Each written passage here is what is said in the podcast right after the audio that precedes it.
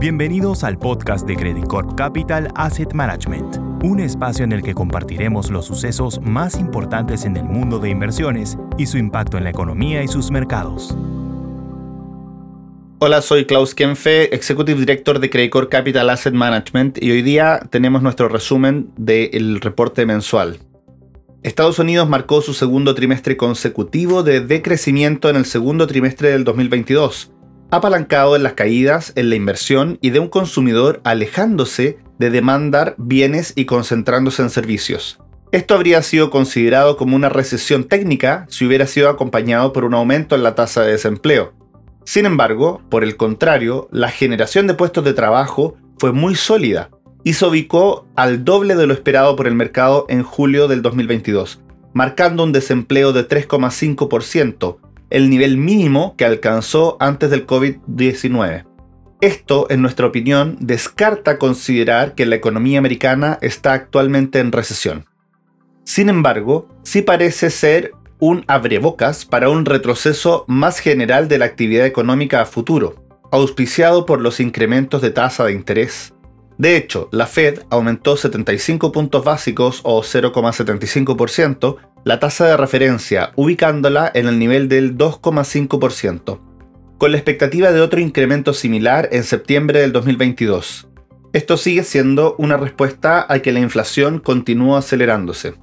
A la expectativa estamos de lo que pudo haber sido la inflación de julio del 2022, donde, de acuerdo con nuestras expectativas, debería comenzar a mostrar una desaceleración gradual.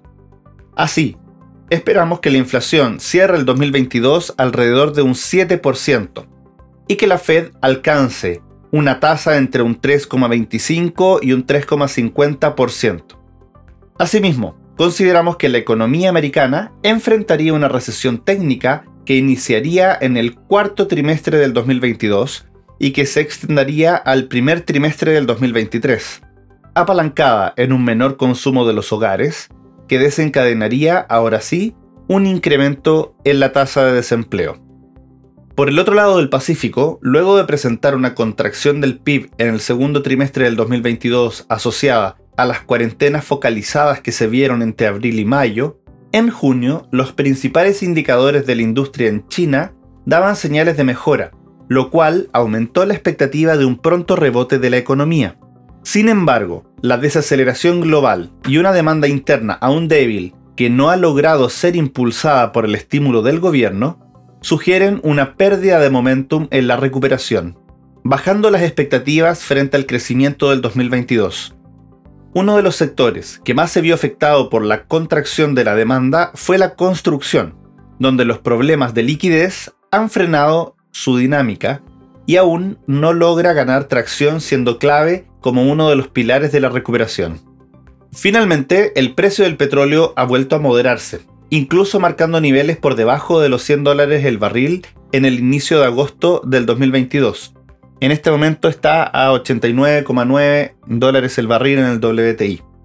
El incremento de la producción de Rusia ha vuelto a niveles previos a la guerra con Ucrania, marcando máximos de este lustro, y el incremento de los últimos meses en la producción de Estados Unidos, unido al aumento de las exportaciones por parte de Arabia Saudita, han contribuido a la dinámica reciente del precio del crudo.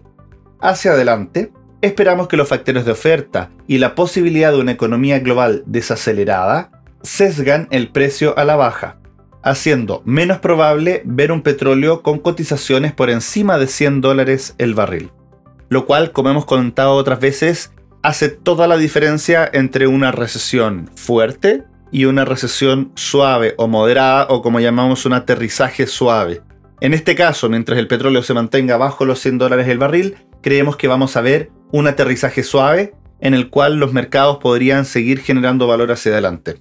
Por el lado del mercado, este tuvo un fuerte avance en julio ante un cambio de foco en el mercado que pareció dejar de fijarse tanto en la inflación y más en una posible recesión que requiera soporte de política monetaria.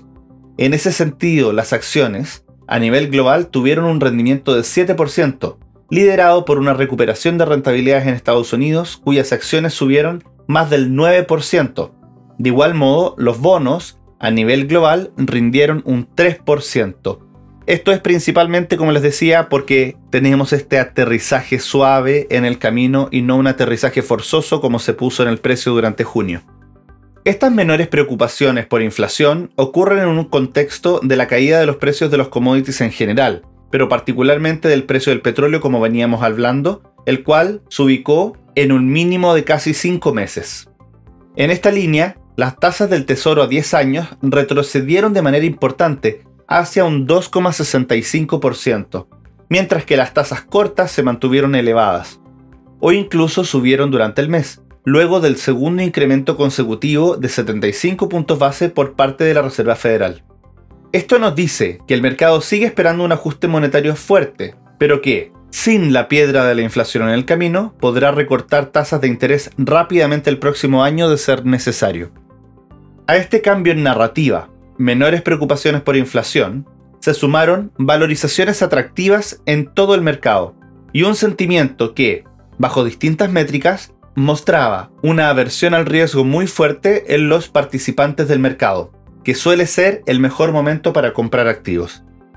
Actualmente no existe mucho consenso de que la subida de precios de los activos vista en julio sea sostenible o no. De nuestra parte, aunque reconocemos que los indicadores de sentimiento siguen mostrando un posicionamiento muy bajo en los activos de riesgo, especialmente en acciones, mantenemos la cautela en el portafolio, los indicadores de sentimiento empiezan a dar señales mixtas y las valorizaciones han vuelto a sus promedios y lucen un poco menos atractivas y los fundamentos siguen apuntando a que la recesión en países desarrollados sigue siendo el escenario de mayor probabilidad. De este modo, mantenemos la sobreponderación de caja y la neutralidad en acciones. Hemos continuado bajando la exposición al riesgo crediticio dentro de las rentas fijas y estamos considerando vender acciones en los niveles actuales. Eso sería todo por hoy. Muchas gracias y manténganse sanos. Que estén muy bien.